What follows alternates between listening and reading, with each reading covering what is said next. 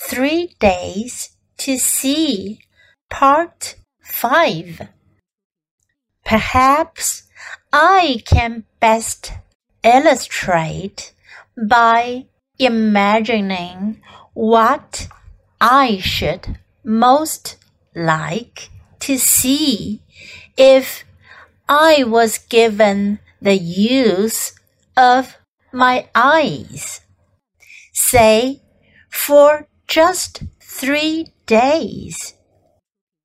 And while I am imagining, suppose you too set your mind to work on the problem of how you would use your own eyes if you had only three days to see.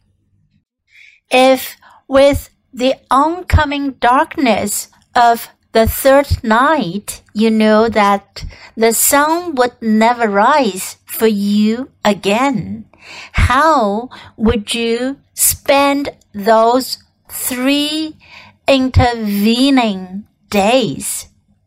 What would you most want to let your gaze rest upon?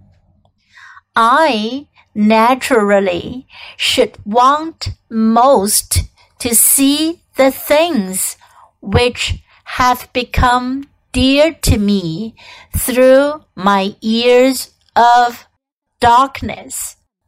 You too would want to let your eyes rest long on the things that have become dear to you so that you could take the memory of them with you into the night that loomed before you.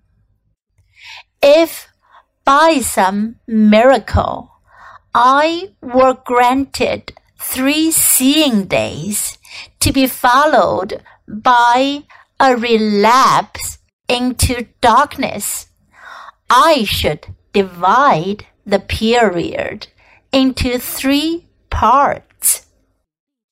Perhaps I can best illustrate by imagining what I should most like to see if I was given the use of my eyes, say for just three days. And while I am imagining, suppose you too set your mind to work on the problem of how you would use your own eyes if you had only three days to see.